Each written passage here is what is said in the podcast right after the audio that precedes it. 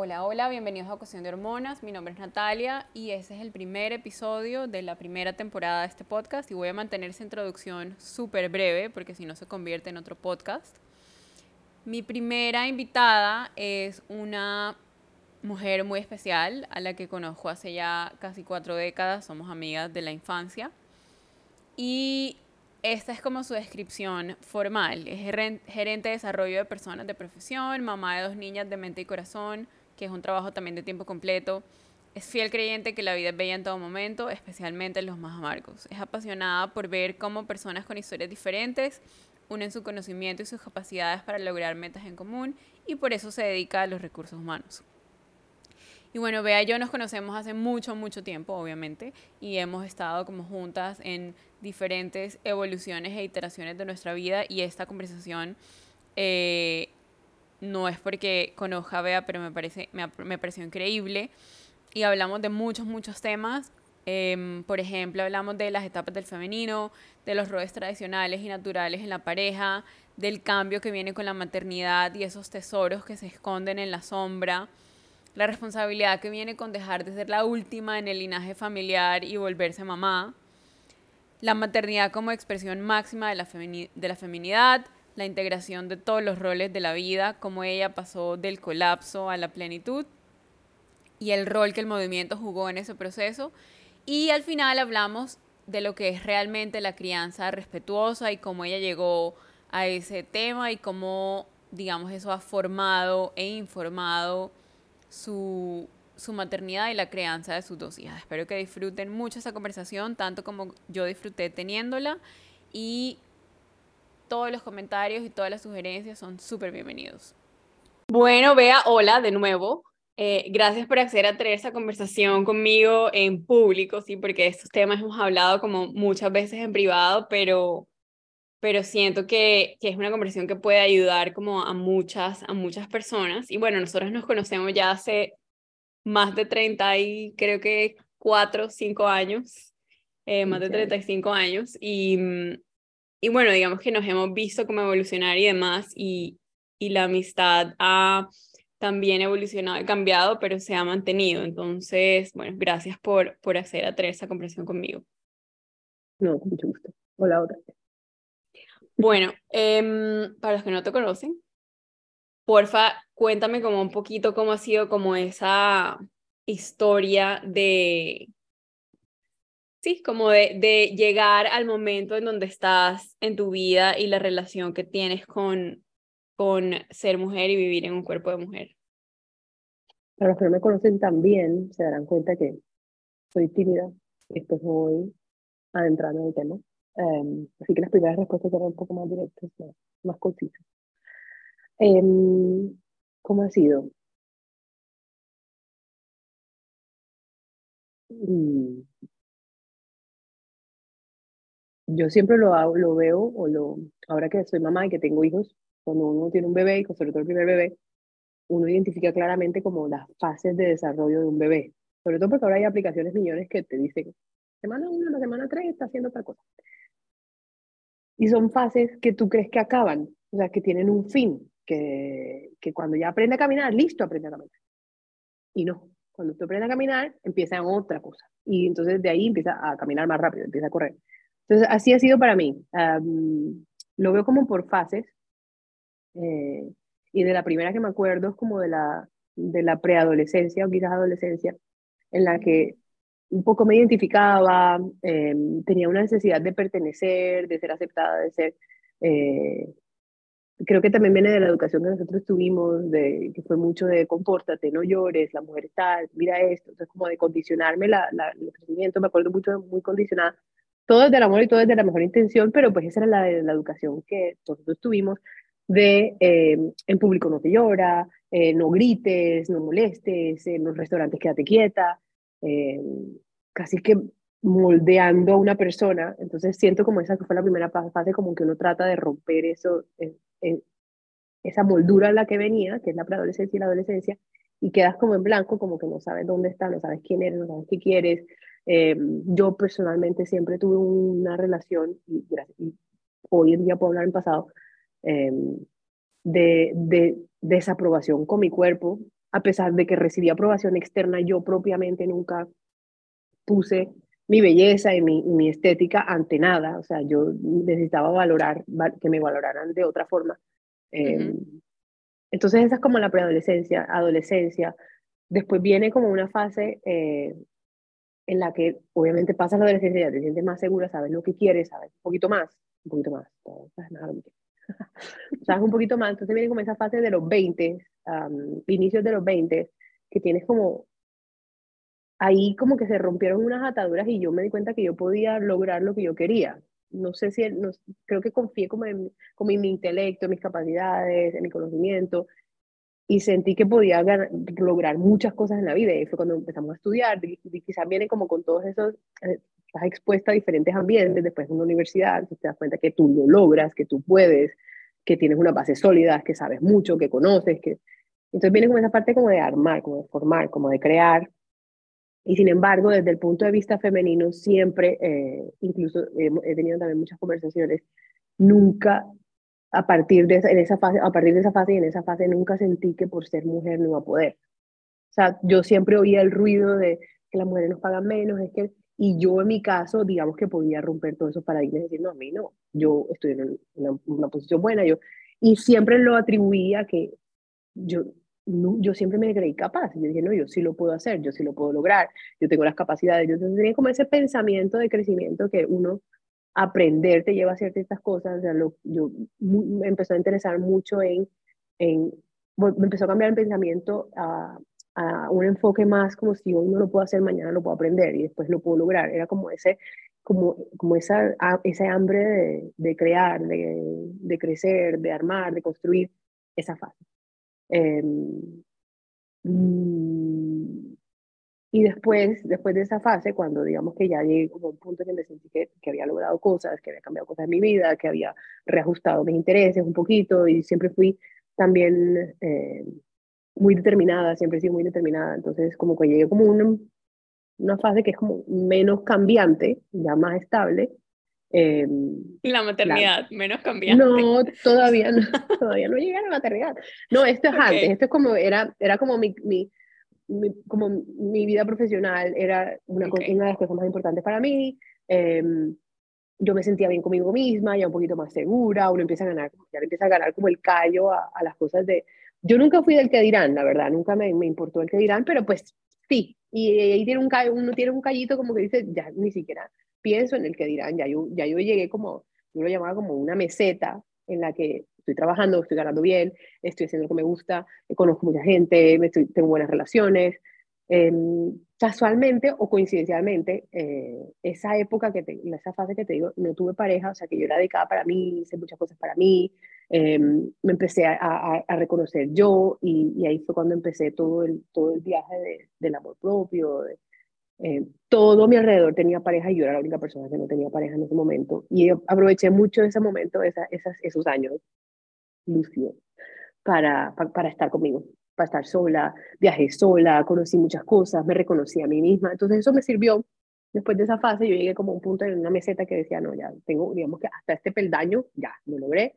Eh, conocí a mi pareja y estaba lista para ello. Yo creo que por eso digo casualmente y coincidencialmente de cierta forma ya estaba lista para ello. Em, y ahí creo que fue cuando empecé a como juntar las piezas del, del rompecabezas en el que dije, ok, ¿qué significa ser mujer ahora que tengo una pareja? Porque ya uno empieza, claro, y empiezan un montón de conflictos que uno traía como guardaditos. Eh, mi pareja en ese momento, digamos que tenía unas costumbres bastante tradicionales em, y muchas conversaciones eran como de quién lava la ropa, quién lava los platos, quién cocina. Y yo como venía de tantos años sola, eh, haciendo mi vida sola, que yo no, digamos que no necesitaba ayuda, siempre todo el mundo necesita, pero no, nunca, nunca fui de esas que se necesita un hombre para, no.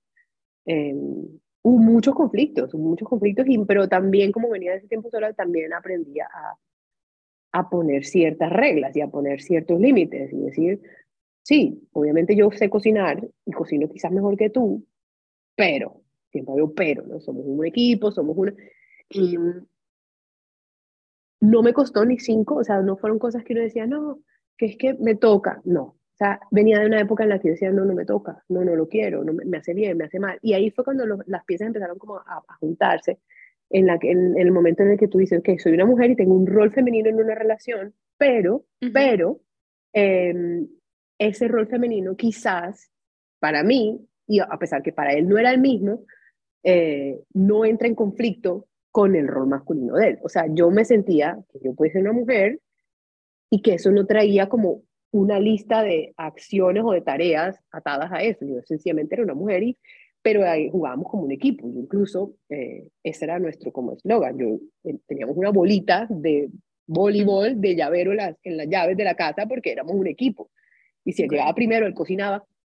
Entonces, eso, digamos que esa fase me dio muchísima seguridad a mí como mujer eh, eh, en el resto de cosas, porque ya era como la última fase, la última partecita de la vida que yo no había tenido anteriormente, que ahora ya era una relación, era una pareja, cumplía mi labor de mujer, pero también, entonces eso me dio como mucha seguridad, como me... Cuando tú dices cumplía, cumplía mi labor de mujer, ¿a qué te refieres con eso? ¿Qué es para ti la labor de una mujer? Cuando yo entro en una relación de pareja, eh, él estaba pasando por un momento difícil en su vida y eh, entendí que quizás eh, mi, mi, mi labor de mujer en esa relación era, y quizás también un poquito con mi personalidad, era de apoyarlo, darle consejos. También yo soy muy así, ¿no? De, de, ser, ese apoyo en la casa, llegaba destruido del, del, trabajo y entonces en la casa yo era como a, ablandar, como, como ablandarle la dureza del día, quizás ayudarle a poner en palabras eso que sentía. Em, como, sí, él, él, es muy rígido, muy duro, digamos que en, en, en, términos muy coloquiales, él es una persona más em, crítica, analítica eh, de la vida, eh, en que la vida todo es números y blanco y negro y cuadrado, y, y yo trataba como de ponerle las matices y llevarlo a otro punto de vista, o sea, como ponerle, digamos que la parte blanda, entre comillas, a lo que le pasaba, ayudarle a encontrar como esa paz interna que no tenía. Eso por una de las cosas.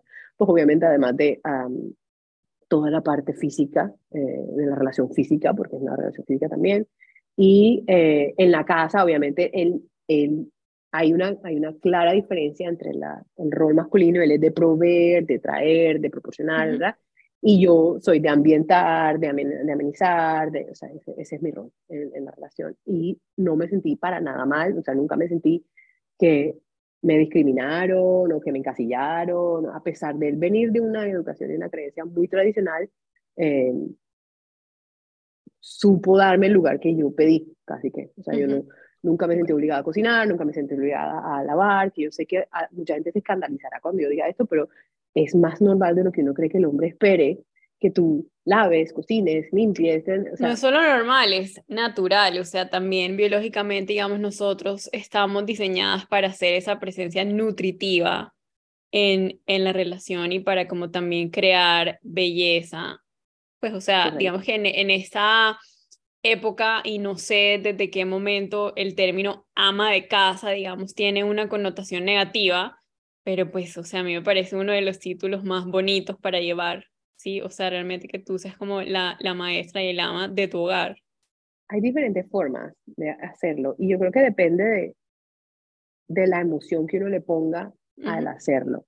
Sí, cuando él me lo, cuando, digamos que en, al inicio de la relación, cuando nos estamos conociendo y él iba a conocer qué tipo de mujer era yo, y cuando quiero decir qué tipo de mujer soy yo, quiero decir una mujer que también valoro muchísimo mi carrera profesional, em, hasta cierto punto y quizás sea otro podcast, me identifiqué con mi carrera profesional, que era parte de mi identidad. Em, soy una mujer que, como te digo, soy determinada, soy ambiciosa, eh, tengo mucho, muy, muchos componentes de lo que, de, de un rasgo masculino, muchos, eh, que a veces hasta mi relación yo digo que yo parezco el hombre, porque... No, pues todos tenemos, independientemente de, pues, de nuestra esencia, yo lo veo como una energía, yo lo veo como una energía, exacto. exacto yo saco mucho y sé sacar fácilmente mi energía masculina cuando la necesito. Eh, y protejo y cuido y casi que trato como una porcelanita mi energía femenina porque toda la vida me enseñaron a que eso es vulnerabilidad, de que eso te, de lo que se aprovecha de ti, de que... Entonces esa energía, más que para mí es como mi tesoro, y la energía masculina es la que yo proyecto normalmente. Cuando él me conoce y va a conocer el tipo de mujer que soy, em, y por ejemplo un día insinuó inocentemente, pero tú, tú eres la que tienes que cocinar. A lo que me vengo es, la emoción que tú le pongas a eso es la que va a hacer la diferencia. Y ahí fue cuando yo le dije, como yo te digo, venía de una fase donde estaba muy segura de mí misma y digamos que no me pasaban los camioncitos por encima, yo le dije, una cosa diferente es que yo quiera cocinar y lo quiero hacer, y otra cosa es que tú esperes que yo lo haga. O sea, son dos emociones completamente diferentes. Entonces, cuando tú me lo pones en esa emoción del régimen, no, no voy a cocinar, lo siento mucho. Si tú me lo pones en una emoción, en una emoción de estamos juntos, pero tú cocinas mejor que yo, ayúdame y lo hacemos. Ahí es otra emoción. Y normalmente, y esa fue donde llegamos, al final, eso fue donde llegamos. Em, yo le dije, esto es una, la comida es para los dos, o sea, si tú no sabes hacerlo, y quizás yo tampoco, entramos a Google, YouTube, ¿sabes? Lo hacemos en conjunto. Terminaba yo haciendo el 97% de las cosas obvio, porque yo sé cocinar, eh, pero un ejemplo puntual, habían varios. pero creo que todo tiene que ver con la energía. Y, no, y lo que acabas de decir, o sea, digamos que la premisa ahí es listo, puede ser natural, normal o qué sé yo, pero ¿lo quieres hacer o no lo quieres hacer? ¿Qué rol quieres jugar tú, independientemente de lo que sea bien visto o mal visto en, en el momento? Y yo nunca me sentí menos, es que ni siquiera sé cómo ponerlo en palabras. Em, yo nunca me sentí, yo me identifiqué mucho con mi profesión, nunca me identifiqué con lo que era capaz de hacer o no. Por ejemplo, eh, tengo muchas amigas que me dicen, no, es que yo no soy buena anfitriona porque yo no sé atender. Y yo sé que yo tengo muchos, muchos años de mi vida que yo decía, y no, no me nacía atender a las personas, tipo, ven a mi casa, ven, siéntate aquí, ¿qué te ofrezco? No me nacía. Pero nunca me identifiqué con ese momento. Por ejemplo, cuando subía de peso, por ejemplo, yo sentía que estaba, sabía que había subido de peso, no me quedaba la ropa y tal. Nunca me sentí gorda, por ejemplo. Sentía que estaba gorda. O sea, siempre lo he visto como, eso, a eso me refiero, siempre he visto toda este, mi evolución siempre ha sido como fases, como en este momento no. Llegó un momento en que se me despertó esa necesidad de ser mucho más anfitriona, mucho más atenta. Quizás viene con, con la relación, porque eso como, como te digo, esa energía femenina yo la tenía como reservadita en años anteriores cuando conozco a Bernardo, eh, la empiezo a sacar poco a poco de nutrir, de amenizar, de embellezar y todas estas cosas. Y aún naturalmente empiezan a salir esas otras otras cosas, como vamos a comprar, qué sé yo, un mantel bonito, vamos a comprar una... Porque empiezan a hacer, empieza a brotar eh, entonces digo, bueno, esta es la fase en la que yo invito a gente a la casa y les tengo los vasos bonitos y, y, los recibo y esta es mi fase. Y nunca, nunca me sentí que ahora soy que ahora soy la ama de casa. No, era una fase en la que ahora ese, ese, es lo que estoy explorando de mi, de mi feminidad. Y nunca me una sentí fase y una faceta también, digamos, que no es excluyente de las otras facetas. O sea, pueden pasar y convivir al mismo tiempo. Más sin embargo, la maternidad para mí siempre era algo que yo excluía. Por ejemplo, esa era la única, no sé si era, creo que era porque le tenía pavor, nunca lo acepté, porque pocas cosas, yo me gusta decirles que les tengo miedo, em, pero hoy en día creo que era la que le tenía pavor, pero cuando hablaba de eso, esa faceta de mamá, o sea, venían todas otras, no iba como destapando, quitándole capas a la cebolla y destapando cosas y sorprendiéndome en mi cajita de Pandora de mi feminidad. Y yo decía, ah, mira, ahora atiendo gente, ah, mira, qué bonito, ahora me gusta invitarlos a, qué sé yo, sea, Cuando me hablaban de mamá, yo decía, no, no, no, nunca, no, yo no soy, no, no, no, no, no, iba a comprarme un gato, no. Mi esposo mm. me decía. Es que creo que muchas mujeres tenemos, eh, y bueno, y tú que ya eres mamá, me puedes obviamente dar una opinión mucho más informada al respecto. Creo que muchas mujeres tenemos esa percepción o esa idea de, pues que nos volvemos mamás y la vida se acaba, como la conocemos, que es cierto, sí, pero ¿por qué sientes tú que eh, que no es una faceta que se puede agregar a las otras facetas que ya existen, sino que pues como que opaca todas las demás. Para mí, para mí, para mí, porque era externa a mí. O sea, yo lo veía como algo fuera de mí. No lo es, pero yo lo veía así como, quizás porque yo me sentía externa a mi mamá, que es la única conexión que uno tiene a la maternidad. Em, es difícil imaginarse que ser mamá de un otro ser no es externo, es de las cosas más internas que hay.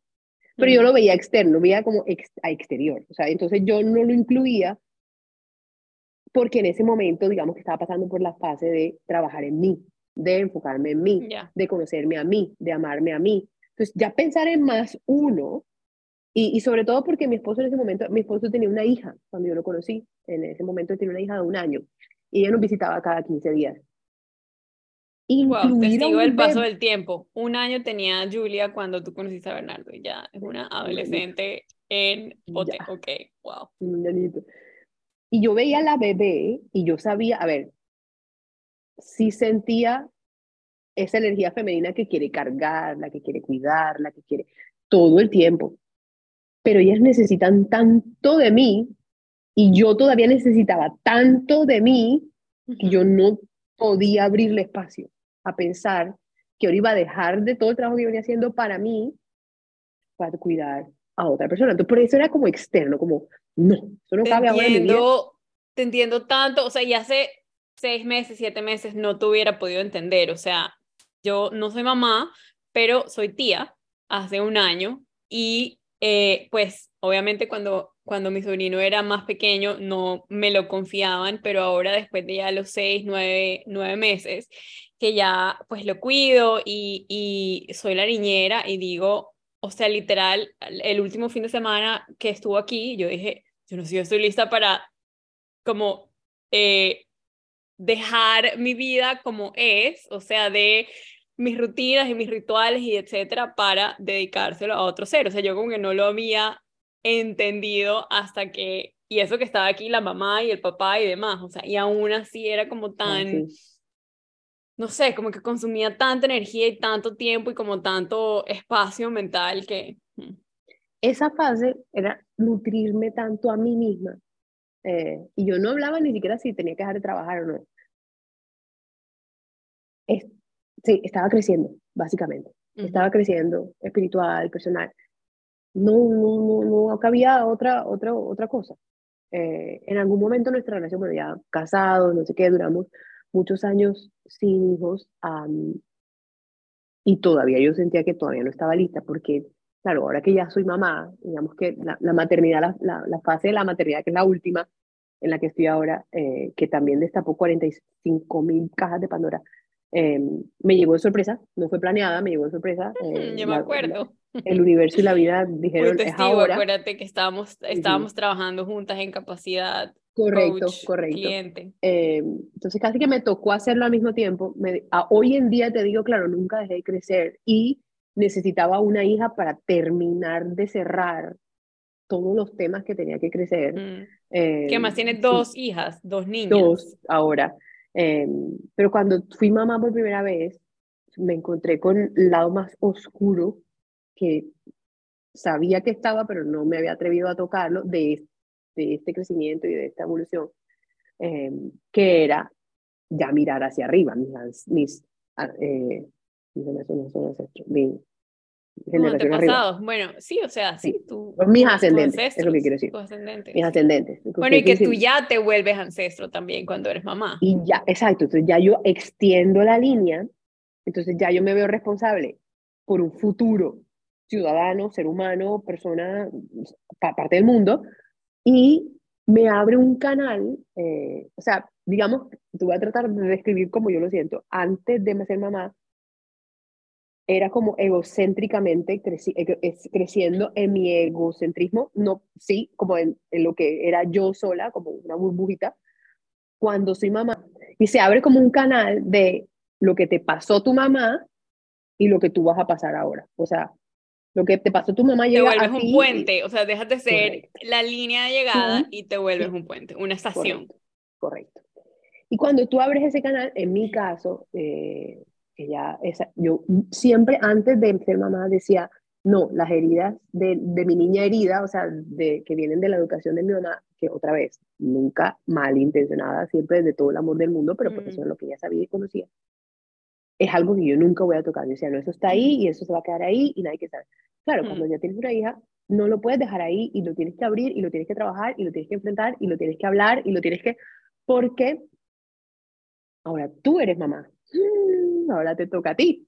Entonces, em, esa es la última fase en la que eh, la feminidad, mi feminidad, se afianza 100%, eh, brota por los poros el instinto de mamá, porque eh, me brotó a mí 100%, entregada el 200%, eh, em, Sí, casi sí, sí, eso, entregada al 200%. Nunca me costó entregarme el 200%, pero, eh, o sea, sí, no, costar no es la palabra. Nunca lo dudé, o sea, nunca lo cuestioné si me entregaba el 100, 200%, pero sí sentía la carga de entregar el 200%. Eh, Nunca fue una opción para mí, más sin embargo, fue una gran carga emocional entregar el 200%.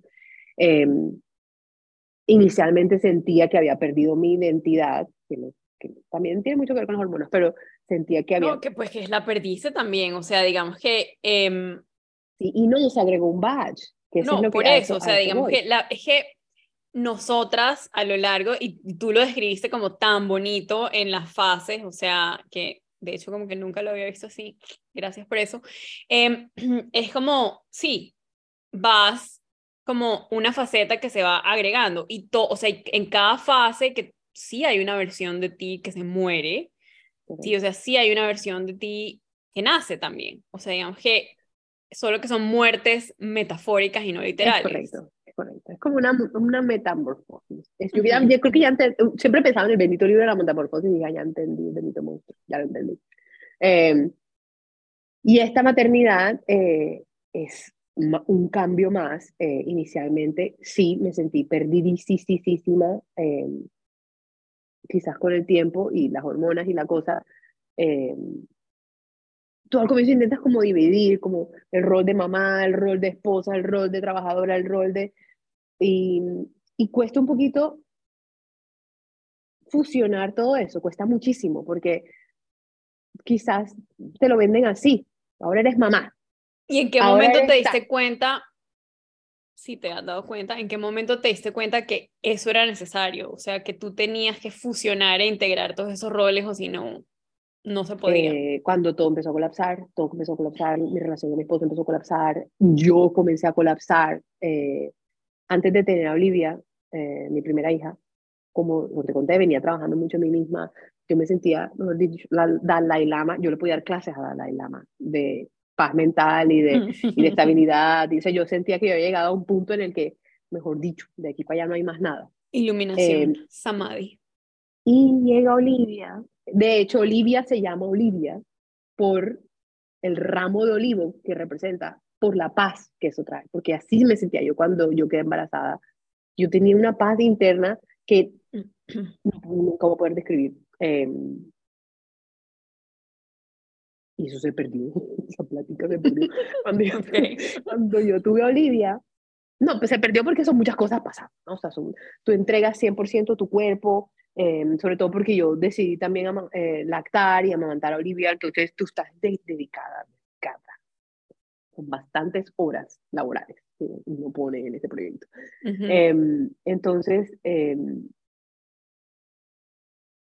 y uno, yo en mi cabeza organizada, tú como en tu casa, los cubiertos van en una gaveta, la, espátula va en otra gaveta, entonces uno trata como de imponerle lógica a la cosa, como de ahora soy mamá, entonces pues ya, ya yo no soy esposa, entonces ya no tengo tiempo, ya ni, y mí misma, adiós, se fue, se llamaba. No, y que mamá no es, o sea, mamá no es un trabajo que tú digas como, ok, de 9 a 5 soy mamá y de 6 a 9 puedo Pero hacer la sociedad sí te lo vende así. Ahora es un trabajo 24/7, ahora es un trabajo de por vida. Entonces ahora, bueno, todo yo soy mamá. No, no, ni me bañaba, eh, Mentira, sí, sí me bañaba. Pero no, me bañaba o sea, tenía la misma pijama. Y yo te digo, cuidar a mi sobrino, que yo sé que las mamás dirán, esta no tiene ni idea, o sea, de qué está hablando, porque es que te digo, o sea, cuidar a mi sobrino, literal, la primera vez que yo lo cuidé, que yo iba con la expectativa de, ok, voy a poder trabajar ahí mientras lo cuido, porque creo que tenía en ese momento, tenía 10 meses fuera, o sea, la primera vez que me dejaron como sola con él.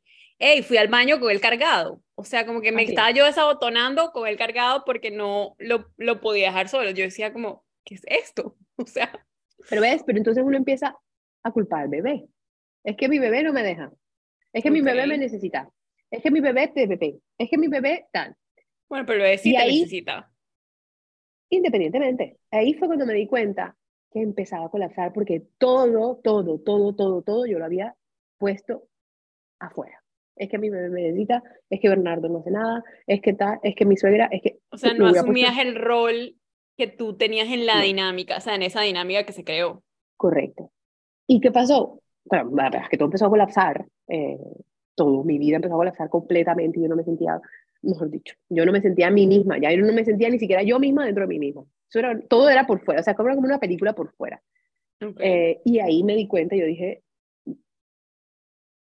el común denominador en todas mis fases de la vida siempre ha sido introspectiva, siempre. Cuando yo paro todo, paren todo, y miro para adentro y me sincronizo con lo que yo tengo dentro, ahí es cuando viene mi claridad, siempre, siempre ha venido. A veces se demora más, a veces se demora menos, pero siempre es ese proceso. Cuando yo me di cuenta que yo estaba por todos lados como una veleta loca perdida en el mundo, yo dije, no, no estoy conectada con mi centro, no sé qué está pasando dentro de mí, no sé quién soy yo. Ahí cuando me di cuenta que no sé quién soy yo, dije, paren todo, porque hay que arreglar esto. Em, y ahí cuando tú te conectas y dices, ok, mi mismo, hay un bebé en tu casa, sí. ¿Estás casada? Sí. Eh, o sea, uno empieza como a recopilar todo, esto es una fase, ahí otra vez, esto es otra fase, igualito como las otras. O sea, ¿quieres dejar de hacer lo que estás haciendo por tu hija? No, no lo quiero dejar de hacer. Por tanto, eso ya es un check, o sea, esto son cosas que yo hago porque yo quiero. Entonces empecé a ver las cosas diferentes. O sea, yo no la amamanto porque me obligan, yo la amamanto porque yo quiero. O sea, cosas como una elección y no como una obligación. Empecé a ver todo como, esto es lo que yo quiero hacer. Esto es lo que yo quiero hacer. No esto es lo que hace el otro, esto es lo que yo necesito. No. Entonces, yo cuando empecé a aceptarme y amarme por querer hacer esas cosas, o sea, en vez de culparme y sentir que todo se había arruinado por eso, yo dije, no, estas cosas están pasando porque yo las quiero hacer. Entonces ahí automáticamente tú empiezas a, darte tu lugar. Entonces, no, esto yo lo quiero hacer. No, esto lo hago porque para mí es importante. No, esto yo lo hago porque esto es lo que para mí tiene sentido. Automáticamente yo me empiezo a comunicar mejor con mi esposo porque ya yo lo tengo claro. Entonces no, pero es que tranquila, relájate. Yo no, a mí me gusta la hora del baño con ellas en la noche. A mí, esa es el, mi hora de conexión con ellas. Yo lo voy a hacer. ¿Estás cansada? No importa. Yo después descanso. Entonces ahí empiezas a comunicarte mucho mejor porque ya tú respetas lo que para ti es importante, que lo había perdido. Digamos, fueron seis meses que ni sé. Entonces, bueno, perdón, perdón, te interrumpo, perdón, te interrumpo. Ay. Digamos que eso que acabas de, de contarme, que es como, nunca había oído esta versión de la historia, Em, es como la historia de, ok, listo, cero, punto de partida, colapsó todo, ta, ta, ta, y pues claro, acabas de hacer como el, todo lo que pasó y llegaste seis meses después a, y me da risa que usaste la palabra como automáticamente, yo sé que no fue automáticamente.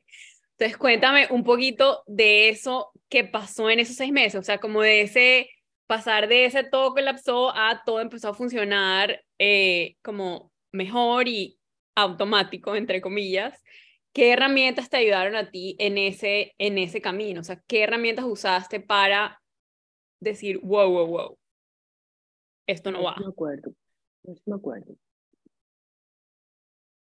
Eh, todo colapsado significa que ninguno de mis rituales, yo no estaba haciendo ninguno de mis rituales, eh, todo colapsado significa que mi relación con mi esposo era, o sea, de compañeros de piso era, los compañeros de piso tenían mejor relación que nosotros. Em, todo colapsado significa que yo no hacía deporte, que yo soy extremadamente deportivo, o sea, siempre me ha gustado mucho el movimiento en todas sus versiones. Todo colapsado significa que em, comía mal. Mm. Mejor dicho, todo colapsado. Entonces, ¿cómo, cómo me doy cuenta? Eh, no, ¿cómo me doy cuenta? No, ¿qué empiezo a hacer? Como cuando uno viene a un proyecto de trabajo. O sea, yo, mi, mis herramientas siempre son, ok, me siento que me quedó grande. Entonces vamos a partirlo. Vamos a partirlo. Tú estudiaste ingeniería, ¿cierto? Yo empecé estudiando ingeniería, mm, sí. Después que estudié administración de empresas. Que esa em, forma de pensar no la tenemos todos. No, entonces yo cuando, yo cuando siento que algo me queda grande, y también viene mucho del coaching, cuando siento que algo me queda grande es porque lo estoy viendo, está muy, está, está muy grande. Entonces yo partámoslo, partámoslo, empezamos a partir. Entonces, cuando yo empecé a partir, yo dije, ok, ¿qué me, está, qué me falta? Más, más, más, más, más, el movimiento. Ok, empecemos a hacer. Cinco minutos. O sea, tú no negociable, todos los básicos de todos los pilares. Todos los básicos. Yo decía, bueno. Que es lo, la una cosa que va a hacer que todo lo demás sea más fácil. El movimiento. Entonces yo dije, no, lo que más, más, más me hace falta y lo que más me complementa y lo que más me... El movimiento. Yoga. Eso era lo que yo más hacía. Yo dije, bueno, fue madre. Entonces, ah, bueno, con todos los, entonces empecé como a buscar los mantras que, me, que necesitaba. Por ejemplo, el tiempo es mi amigo, el tiempo me sostiene, el tiempo es suficiente. Entonces, porque yo decía, no tengo tiempo, ¿no? Entonces, eso, esas cosas eran las que yo decía, no, hay que cambiar. Sí, sí tengo tiempo. ¿Cuánto, ¿Cuánto tiempo necesito? Cinco minutos. Sí, sí lo logro. Cinco minutos yoga, cinco minutos, cinco minutos eran cinco minutos que hacía tres estiramientos y listo. Cinco minutos un día. Yo dije, ah, bueno, y con todas las prácticas que tengo, o sea, cinco minutos, 21 días, decía yo, mínimo. Empecemos con 21 días, me van a comprometer a 5 minutos, 21 días. 5 minutos diarios, eso no es nada. 5 minutos son dos Que para una atleta y una persona, digamos, o una yogina incluso asidua, pues 5 minutos no es nada. Nada, nada, nada. Pero yo sabía que necesitaba reinstalar el hábito, porque lo había perdido. Y dentro de esta nueva versión, de esta nueva faceta mía. De esta nueva realidad. Esta nueva realidad que ya había entendido que yo quería entregar mi 90 y 125 mil por ciento. O sea que tenía que reajustarme a esto que yo quería hacer, que era criar a mi hija y, y, educar a mi hija de la forma que para mí hiciera sentido. Entonces, cinco minutos de yoga, digamos que la primera semana hice cinco, la segunda hice siete, la tercera, no, no, la segunda hice quince, porque yo soy de movimiento. Y al mes ya yo estaba haciendo media hora de yoga. ¿Qué pasó? Entonces, no encontraba la media hora dentro del día, me tengo que levantar más temprano. Empecé a empezar a levantar más temprano. ¿Qué pasó cuando me empecé a levantarme temprano? Encontré mi momento de silencio para mí, lo que me daba mi conexión, mi, mi polo tierra. Y hoy en día, después de casi cinco años, no es negociable. Eso, así sean 15 minutos para mí en la mañana, es súper importante, súper importante. Hoy en día todavía lo mantengo. Entonces empecé, entonces ahí fue, fue agregando cosas. Entonces como me levantaba más temprano, ya cocinaba el desayuno, ya desayunaba mejor. Y eso arranca el día, ya te hace, mm. te cambia el día completamente. que, y empecé metiendo cosas. En algún momento ya me inscribí en un, en, un, en un estudio de yoga, ya sacaba el tiempo para ir a hacer la hora y media completa, ya después incluí zumba, y así sucesivamente. Pero empecé, lo partí, pedacitos pequeñitos, ganancias pequeñitas. ¿Qué necesito? Cinco minutos. Y redujiste la barrera de entrada. O sea, si tú hubieras empezado con, necesito volver a hacer 90 minutos de yoga en un estudio, pues destinado al fracaso, porque, pero ya el cuerpo te empezó a pedir y, sí. y también, o sea, te reconectaste con esa versión de ti que hace lo que dijo que iba a hacer, porque es como que y yo soy me recordé eso, que yo puedo todo de la fase anterior lo que yo me proponga, yo lo logro. Y no es como, voy a ser millonaria, quizás algún día sí también, pero más como... Mi no, pero es que para hacer el millón tienes que haber, hacer mil pesos primero, o mi, sí, o sea... Y mi bienestar, mi bienestar y mi salud mental, solo la conozco yo y solo sé si la tengo, si está bien yo. O sea, no hay forma de que quizás la gente se dé cuenta, pero... No, las otras personas lo notan, cuando no está, lo notan. Claro, claro, pero pues digamos que esa, barre, esa barrita o esa aguja la muevo yo sola, o sea, no hay forma de que alguien más la mueva. Entonces, em, así empecé eh, y eso me abrió una, o sea, cuando yo me di cuenta que lo lograba, que habían tantas cosas todavía que todavía iba a lograr, me abrió mil puertas. Y ahí fue cuando realmente em, mi, eh, mi, mi fase de maternidad empezó como a tener otro sentido, digamos que ahí fue cuando yo me di cuenta que, primero que la podía disfrutar, porque en principio son... Eh, segundo, que a pesar del cansancio eh, que eso trae, porque no voy a discutir aquí que si la maternidad cansa o no, porque eso ya cansa y porque nadie más me va a decir que no. Pero a pesar del cansancio, o sea, casi que puse que el cansancio era subjetivo, casi que eso, a, eso, a eso llegué, casi que dije, claro, hay cosas que uno no negocia, como dormir, sueño. Yo trabajé mucho para que mis hijas durmieran bien, porque me parece que dormir es súper importante. Eh, no estoy hablando del número de horas, pero que durmieran bien, que descansaran. Y tú te das cuenta, era un bebé rapidísimo si descansó o no descansó. Em, y yo también. O sea, yo hay cosas que priorizo en mi casa, que es la comida y el sueño. Ah, se puede estar cayendo el mundo, pero se come bien y se duerme bien. y, y empezó pues las probabilidades de que se caiga el mundo cuando estás durmiendo bien y comiendo bien son menos. No, pues digamos que se cae el mundo en el sentido de que si mis hijas ven televisión todo el día porque hoy tuve que trabajar, no pasa nada, pero se come bien y se duerme bien. Eso, se cae el mundo quiere decir ningún mundo interno. Em, y me di cuenta que la maternidad puede ser como un juego, un juego, ¿cómo se llama? El par parqués, es el que los muñequitos van dando vueltas como... Monopolio. Ah, bueno, sí, parqués. No, esto sí. Y entras sí, en sí, parques, parques, parques. que vas para adelante, que vas para atrás, que me vas para aquí, que me vas para allá. O sea, no es una línea recta, claramente. No hay un solo camino. Aquí hay 45 mil caminos. eh, y el que funcione para ti funciona. Ya, no tienes que estar pendiente. Si hay- Entonces, que eso, eso dentro de una línea de, de, de, de lo que venía siendo, qué significa ser mujer y tal. Claro, cuando tú dices, no, es que tú estabas hecha para ser mamá. Sí y no, físicamente sí, mentalmente nuestra sociedad no nos ha hecho para ser Mm. mamás. Ujú. Físicamente sí, nadie va a discutir eso porque si no, no tendríamos útero. Pero mentalmente no. Uno tiene que romperse. Bueno, y hay gente que ni siquiera lo hace. Ni siquiera se rompe, ni, ni siquiera se cuestiona. Que quizás yo soy una persona que siempre ha cuestionado mucho la- las cosas de la vida en general. Pero eh, digamos que si a mí me hubiera tocado seguir, tocado entre comillas, seguir un patrón impuesto, no sé si lo hubiera logrado. No sé si hubiera logrado muchas cosas. O sea, si me hubiera tocado seguir que, mm, como las cosas que, no sé, yo, yo veo muchas mamás y lo respeto 100%, porque lo, que- lo que funciona para ti está bien. O sea, es lo que, yo Mm. principalmente, yo personalmente tuve que romper muchos, muchos paradigmas, eh, muchas precondiciones, muchas para decir, este es el camino que yo quiero hacer. Con todo, con la educación de mis hijas, con cómo yo las trato, con- y muchas personas me decían tus opiniones, una se las pedía, y yo, sí, bueno, gracias.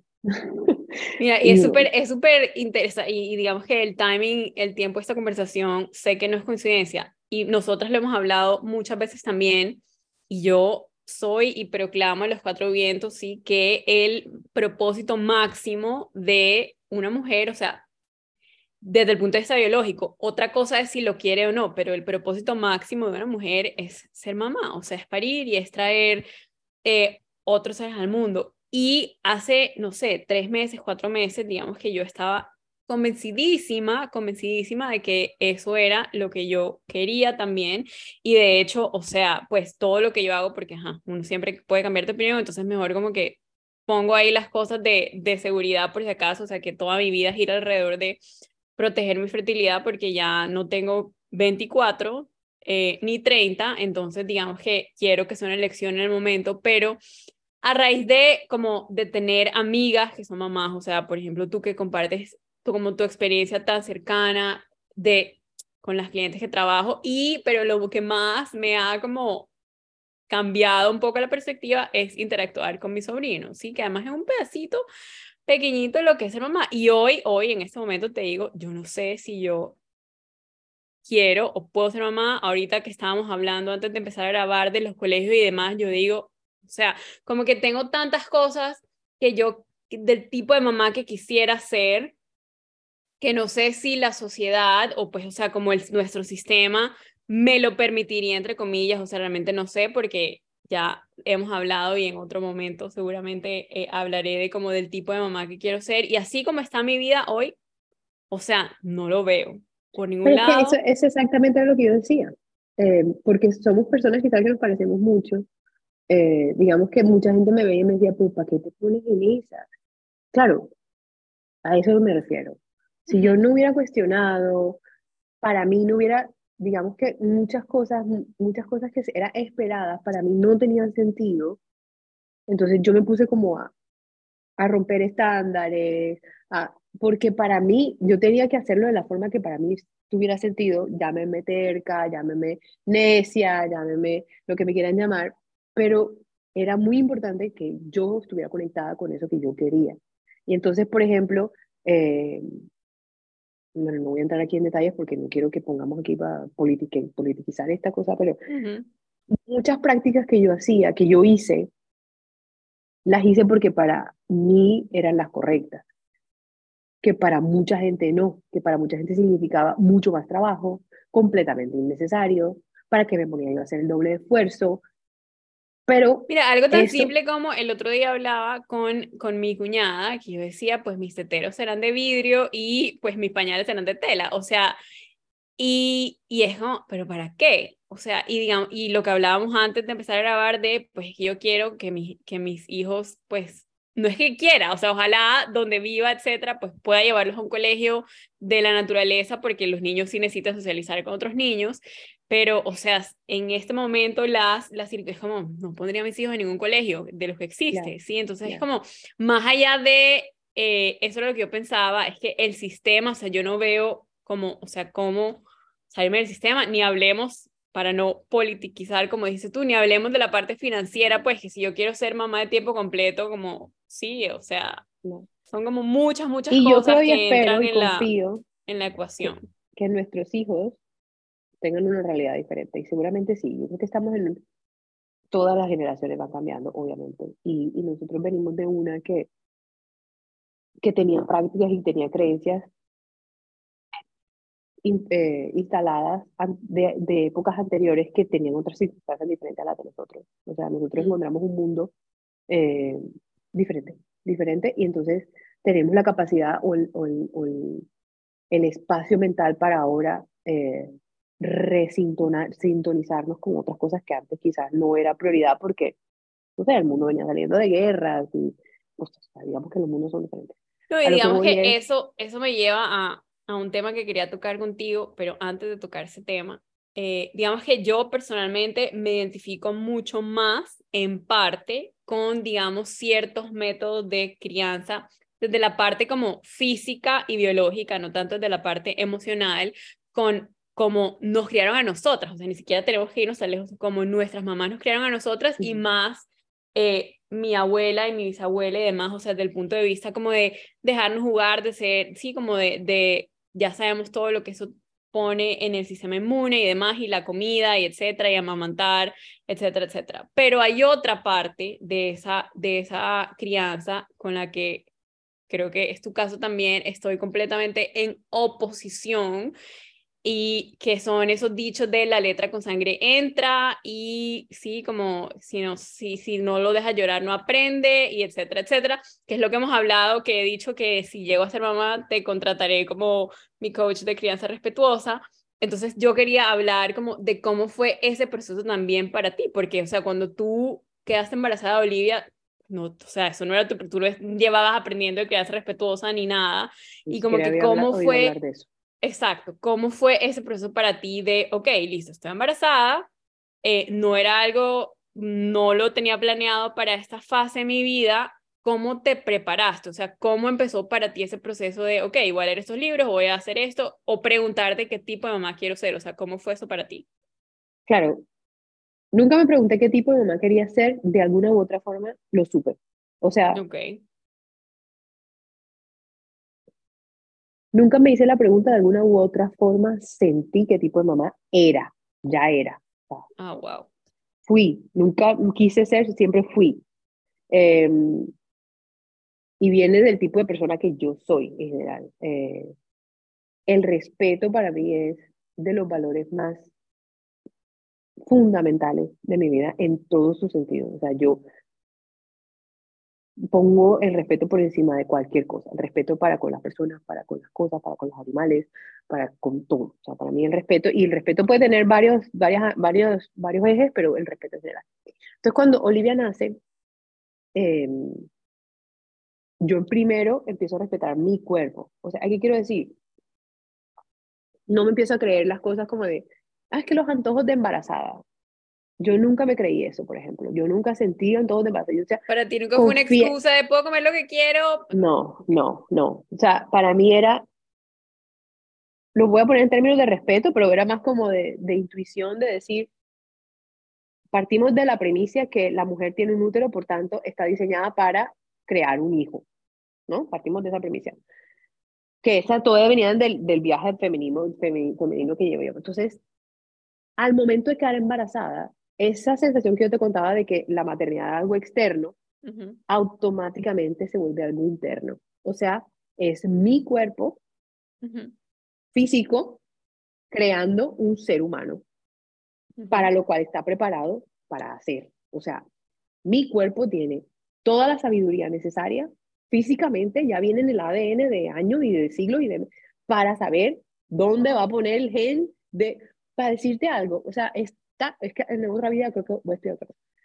Es tan o en fuera de otra este vida mundo. ya fuiste, ya fuiste o ya fui, es partera tan fuera de yo. este mundo, a mí me sorprendía tanto, o sea, dejó de ser externo y se volvió tan interno, a mí me sorprendía tanto, tanto, y me sorprendió aún más cuando nació Olivia. Mi esposo y yo tenemos sangres diferentes, incompatibles. Si él me da sangre, a mí, Wow. si yo necesito sangre y él me da sangre a mí, yo me muero. Wow. Y aún así, yo crié, creé un bebé que tiene la sangre de él. O sea, hasta- para mí eso era tan, tan proceso natural de la naturaleza como cuando nace una bendita flor, como cuando, o sea, que yo dije, O sea, era voy a- inevitable. La sabiduría voy a dejar que mi cuerpo, inevitable. voy a dejar que mi cuerpo haga lo que tiene que hacer. Entonces ya empecé a respetar ese proceso desde el embarazo. Yo no, nunca dejé que mi cabeza dominara mi embarazo. O sea, yo, O sea, eso era algo que tú antes de quedar embarazada no hacías. O sea, como que tú nunca res- respetaste, entre comillas, tu cuerpo como no, el no, cuerpo no, lo sabe qué batallé hacer. 100%, yo mi cuerpo era muy Ok. un enemigo, yo me miraba al espejo y decía. Wow. sí, ¿no? Y me hizo, ¿cómo es que se llama eso cuando uno se ve más gordo? Pues más en ese lo contexto la maternidad fue el regalo más grande. Total, total. Entonces, claro, cuando tú empiezas a respetar a su cuerpo por lo que hace, nunca lo, nunca lo etiqueté, nunca lo, ningún adjetivo, no, él está ahí haciendo.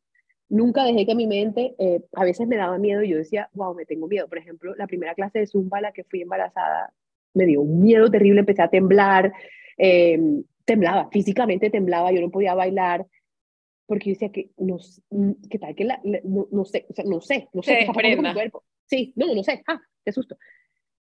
Y ahí yo decía, y me recordaba, no, yo, yo lo único que me recordaba y me decía, si el parto es tan difícil, uno tiene que empujar tanto, no va a ser por un movimiento de cadera que esa peladita se va a salir. O sea, si no, los partos fueran más fáciles, decía yo, pensaba yo en mi cabeza. Entonces yo ahí me empecé a relajar y empecé como a respetar mucho los procesos naturales de mi cuerpo. Nunca, nunca la mente fue como, ay, que vamos a comer doble porque no. Entonces, desde ese respeto, ya yo automáticamente respetaba a mi hija dentro de mi barriga. Automáticamente. O sea, yo trabajé mucho en el embarazo, en mi primer embarazo para que ella tuviera, yo tuviera un embarazo eh, relajado, para que ella tuviera el mejor ambiente para crecer. Pues ahí trabajamos Mm, contigo, acuérdate de todos los libros que me leí. eh, mi alimentación era para proporcionarle a ella, y creo que esa es mi misión todavía hoy en día, yo soy la encargada de que mi hija se desarrolle y crezca de la mejor forma. Mm. Entonces, desde la barriga eh, siempre le he dado como ese, ese lugar y ese respeto a ella. Cuando ella nace, es ese sentimiento que yo traía de mi cuerpo, ¿sabe lo que va a hacer? Pasa al bebé. Yo digo, es la misma ciencia, es la misma naturaleza. El bebé sabe qué tiene que hacer. O sea, la mam y la mamá también. O sea, yo la respetaba mucho. eh, si tenía hambre, comía. Obviamente hay muchas cosas que uno trata de poner conceptos y, y teorías y claro, claro, todo eso va a pasar, pero el trasfondo y, y, y la emoción principal era el bebé sabe qué tiene que hacer también, o sea, Wow. también sabe. Y no, yo también sé, entonces Es lo único que que comer, wow, come. porque es como que nunca lo había, o sea, como que nunca lo había articulado de esa manera y es como de esas frases que como que te cambian la vida. No sé. Claro, es que a uno se le olvida. Entonces, ¿qué pasa? Yo creo que la, la educación tradicional, vamos a llamarla así, nunca le dio el espacio al bebé de ser, sino lo vieron como una propiedad, como una, Ujú. y no es una propiedad, es un ser, yo lo veía, es un Como se ser veía humano la mujer también hasta cierto Correcto. momento. O sea, cuando tú oyes a la mamá decir que a ese niñito, la pataleta, es que no lo, lo deja portarse así, es que no lo controla. Cuando acá uno puede controlar a un ser humano. O sea, no, los que lo han intentado ya sabemos la historia, al Hitler Mm. y ya sabemos qué pasó. Entonces, desde que ella nace, yo la trato como un ser humano en desarrollo, como desde que estaba adentro, con su respeto y todo lo, o sea, con todo lo que eso implica.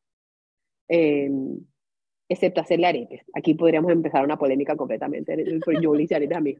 Eh, pero yo la trato con todo el respeto, yo la trato como un ser humano en desarrollo. Yo decía, el ser humano, el cerebro del ser humano es ultra, como te digo, cuando ella nace y me dicen que tiene la sangre de mi esposo, yo dije, "Uh", o sea, él no me puede dar sangre a mí, pero yo hice un bebé con la sangre de él. Explícame, explícame por amor de Dios. Entonces, eso para mí era como, ella es un individuo, ella es alguien, todavía no está desarrollada, y yo soy la encargada de proporcionarle el entorno para que ella crezca. Ese es mi, mi Y es que ahí el uso de palabras es clave, o sea, tú eres la encargada de proporcionarle proporcionarle el entorno, no de desarrollarla. no, ella tiene su cabeza, ella tiene su cerebro y, y hoy en día todavía la veo y mí misma me pregunto, ¿quién eres? Todavía no sé quién eres, porque todavía se está desarrollando, todavía es chiquita, todavía tiene cuatro años.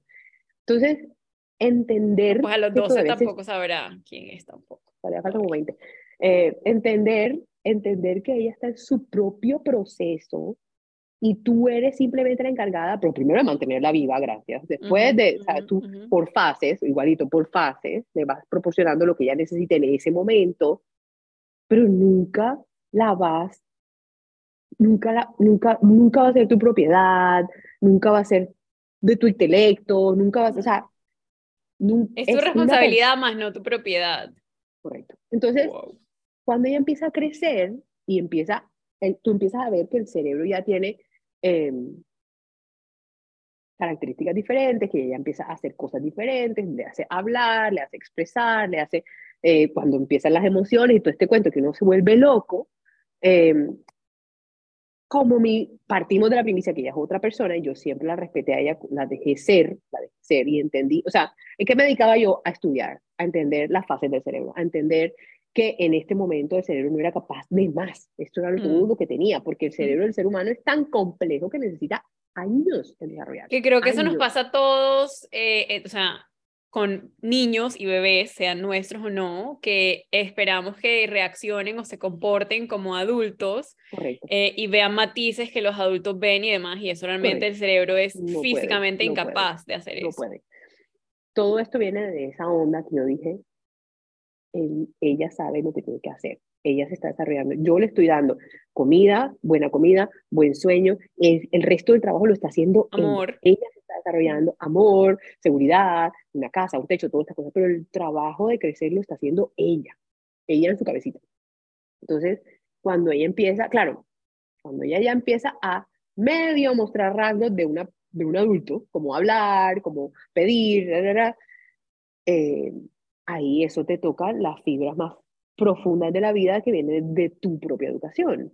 Entonces, cuando a mí me empieza a tocar eso, y yo empiezo a sentir la necesidad de controlarla, porque eso es automático, es una reacción del ser humano de, de controlarla y empiezo a no estar de acuerdo en cómo ella se está comportando, porque eso, eso es mi problema.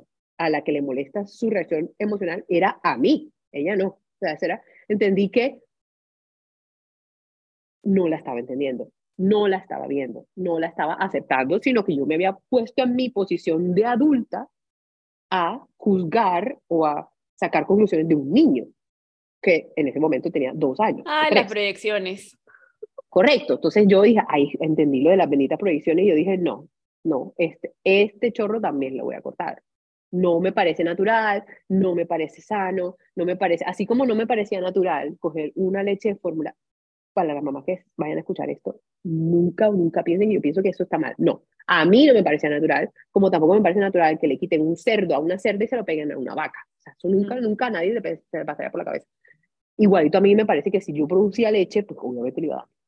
No me parecía natural que uno tuviera que, que, la, que, el paso a seguir fuera encasillar a los niños, que fuera, eh, mejor dicho, que no pudiéramos no, dar el espacio. Que lo hemos vivido nosotras como hijas, ¿sí? O sea, que es como, es que como yo no puedo ser médico, tú vas a ser médico, es que yo solo trabajo para darte lo que yo no tuve y es como, hey, pero ¿qué tal si yo no quiero lo que tú no tuviste tampoco? Correcto. Y no me parecía justo con ella que yo no trabajara en mi capacidad de gestionar mis emociones para proporcionarle ahí un entorno seguro de crecimiento. No me parecía justo porque ella no iba a cargar ahora con mis problemas de falta de manejo de emociones, o sea, porque la pobre niña no tenía nada que ver en ese asunto. Entonces, cuando yo me di cuenta que el problema era mío, que yo no sabía gestionar mis emociones, a mí me daba rabia que ella hiciera X o Y, o a mí me molestaba que ella hiciera X o Y, yo soy la adulta, yo soy la que debe saber mejor, no ella. Entonces, ahí yo dije, no, esto no, para mí no es natural.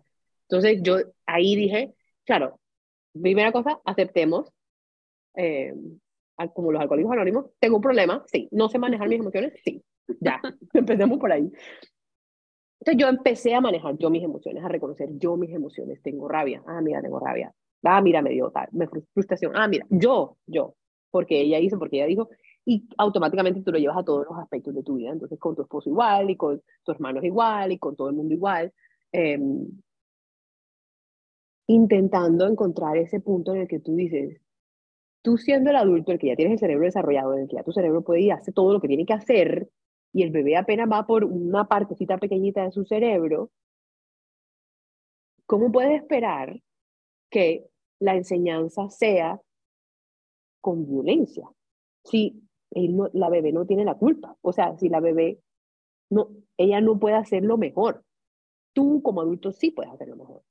Entonces, sacar la violencia, en violencia me refiero a, a, a, sobornos, a, castigos, para aprender algo que ella naturalmente va a aprender en algún momento, no tenía sentido. Entonces ahí fue cuando yo empecé a investigar em, la crianza respetuosa, que tiene muchos nombres y está súper de moda y, la gente se siente súper... Claro, la pintan muy fácil y muy bonito. No, es que cuando te haga pataleta, dale dos opciones. No, pues es que es fácil, o sea, es fácil partiendo de la premisa que todo esto lo aprendiste antes de ser mamá, o sea, que tú aprendiste a gestionar tus emociones, que tu capacidad de la capacidad de tu sistema nervioso de regularse está claro, o sea, si tú partes de eso es re fácil, pero ¿cuántas personas ya hemos hecho eso antes de ser papás? No. Muy poco. No. Partes de la premisa de que tú sabes, exacto. Entonces, ¿qué pasa? En mi casa particularmente, eh, eh, mi esposo no tampoco estaba manejando emociones, vamos a ponerla ahí. Em, y él, yo, y hoy en día yo veo como él empieza a subir la radio, digo, listo, No la controla, no, la tiene, no, no sabe qué hacer con ella. Em, entonces, cuando yo lo empiezo a trabajar en mí, tú lo empiezas a ver externamente también, como las otras personas no saben manejar tus emociones. No venimos de una generación que te enseñan a manejar las emociones. no, al contrario, las metes en una cajita y le pones llave, porque ni siquiera las sientas, ni las nombres, ni las sientas. Sí. Correcto correcto. Entonces, eh, así nace, así nace, así nace de, todo este movimiento o, o, esta necesidad mía de, de, dejar a la naturaleza hacer su trabajo eh, conmigo, con ella, eh, que todo, que para mí haga sentido lo que yo estoy diciendo, o sea, que mm, eso, y, y la, la, crianza respetuosa, además de ser una moda y un movimiento, más que todo eh, sintoniza lo que para mí tiene, tiene sentido desde una crianza, desde, desde un punto de vista eh, de educación. Claramente tuve que leer mucho, obvio, porque hay muchas cosas que yo no sé, eh, que no sabía, por ejemplo, los rasgos de personalidad, ahora ya lo sé, ya los entiendo, para también entender cuáles son las necesidades de mi hija. He estudiado mucho, sí, he leído mucho, sí.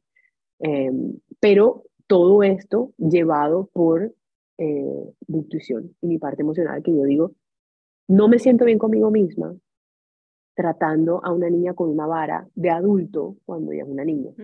y digo em, que eso de la intuición y la parte emocional, digamos que hubiera sido de pronto era imposible, pero mucho más difícil si tú no hubieras explorado tu parte y tu energía femenina antes de ser mamá, ¿sí? Porque digamos que el enfoque masculino, no necesariamente de los hombres, sino de la energía masculina es ok, controlar, estructural, lineal, orientar al resultado, no importa lo que cueste. Y digamos que la energía femenina permite un poco más como esa fluidez y esa, ok, ¿qué necesita el momento en este El sistema educativo actual o el de nosotros también te obliga casi que siempre a sacar tu energía masculina, porque esa, es, como la estructura que te enseñan. Eso es como lo correcto. Controlar, planear, planificar, tal, tal, tal. Eh, y poco te enseñan a fluir, a, es más, yo me acuerdo que en nuestra época el que hablaba de fluir y era el hippie, el hippie loco, mm. total, absoluto. Entonces, em, yo creo que sí, nada pasa por sin ninguna razón. Em, muy, gran parte de eso inconscientemente, mi, mi, mi trayectoria ha sido muy de, de eso, de, de, reconocer mi energía femenina, de sacarla, de, de respetarla, de aceptarla, de valorarla y finalmente de amarla, todavía no, no, me siento ahí. esa, esa, era una pregunta, digamos, que te iba a hacer también eh, concreta y después te voy a preguntar que me des como los, tus recursos favoritos para crianza respetuosa para ponerlos aquí en las, mm. en las notas del, del episodio y para mí también, porque, o sea, digamos que no, no, o sea, yo sé que primero fue un lunes de martes, pero me sorprende, de hecho, esto es algo que yo como que no sabía de tu proceso que muchas de las cosas que tú has como aprendido y estudiado y como que de la forma en la que ves tu vida ha sido muy intuitivo. Yo no, o sea, como que no me identifico con eso. O sea, para mí, de hecho, mi camino personal ha sido como muy estructurado, paradójicamente, o sea, como de, ok, listo, y ahora voy a hacer esto, entonces, ¿qué estudio? ¿Qué estudio? ¿Qué estudio? No me acuerdo cuál es tu diseño humano, cuáles son tus números. Projector. Tú eres proyectora, pero eres 6-2. Sí. 6-2. Sí, bueno, yo tengo el 1 ahí, entonces digamos que el 1, ok, como tengo más que investigar, investigar, investigar, pero eh, es como muy, muy bonito que yo no sé si tú conoces este, este em, como enfoque de la teoría integral y de cómo las cosas realmente son, o sea, como el, la, el desarrollo humano es incremental, o sea, no te puedes saltar como ninguna etapa y no se trata tampoco de, ok, listo, ya pasé esta fase, como tú la estabas describiendo, y no es que ya esa fase como que listo, no más, no, sino que esa fase más pequeña se mete dentro de la siguiente fase y tú, la, lo que estabas diciendo de caminar, o sea, listo, yo camino y no es que entonces ya, listo, eh, aprendo a caminar y luego corro, sino que no, o sea, dentro de mi técnica de correr está como yo camino, o sea, si yo no aprendí a caminar bien, probablemente no voy a poder correr de la manera más eficiente, o sea, y es como si, o sea, es como ver esa misma, esa misma teoría en este, en este como proceso Em, de tu desarrollo que no conocía como esta, esta versión. Bueno, pero eso te, iba a preguntar, o sea, era como la pregunta específica que quería como contestar em, al final de esta, de esta conversación, que es, ok, ahora, o sea, sabiendo lo que sabes ahora, hoy, con todo lo que has vivido, ¿qué sientes cuando yo te digo, es que vivir en un cuerpo de mujer es un privilegio? 200%. Eh, todo este, eh, toda esta fase o este, o este crecimiento y sobre todo intensificado ahora con el cuento de aprender a manejar mis emociones, eh, me ha llevado a descubrir características mías que no sé si existían antes, pero yo no tenía conciencia de ellas. Eh, siempre yo, uno de mis pensamientos limitantes es yo no me sé comunicar bien. Siempre lo, siempre lo he pensado, yo no sé comunicarme bien. En todos mis aspectos, en el trabajo, yo tengo ideas brillantes y nunca las he podido comunicar bien. Eso es lo que yo siempre me digo. Tengo muy, muy buenas ideas y nunca las sé comunicar. Es más, hoy en día me presento donde mi jefe y digo, mira, esto, pero ayúdame a comunicarlo porque siento que yo no me sé comunicar bien. Eh, y mm. con este cuento de la, de la crianza respetuosa, que puede parecer isolado, pero no lo es. Porque cuando tú empiezas a manejar tus emociones, eh, casi que estás totalmente conectada con tu ser. Entonces, tú empiezas a... Eh, el hecho de que te reconozcas lo que te da rabia, lo que... Y con los niños que te obligues a decirlo, porque con mi, hija me toca decirle muchas veces cuando yo pierdo, pierdo la paciencia, eh, no. Te toca nombrar tus emociones, no solo sentirlas. no solo perder la paciencia, sino cuando quiero ignorar el hecho de que sé lo que está pasando y yo me monto en la energía masculina y me monto en esto que es, ese es el ese es tu instinto, esa es tu reacción natural, porque así te, así te criaron. es lo que menos energía requiere, o sea, es lo que... Correcto, ese es, ese es el automático. Como en estos test de psicología, ese, esa, es la, esa es la tendencia más fácil, la energía más El default, sí. El default, exactamente. Eh, y yo voy y le grito y le doy sus tres palpajadas, porque sí, sí lo hago varias veces, muchas veces sobre todo al final del día cuando uno ya está casado, ya no hay cabeza para sacar otra energía, que me ha tocado ya decirle eh, a mi hija, eh, te grité, no te gustó que te gritara, yo lo sé. A mí me dio mucha rabia, no la supe controlar. Y tú te mereces que yo siempre te trate con respeto. La primera vez que yo dije eso, yo empecé a llorar.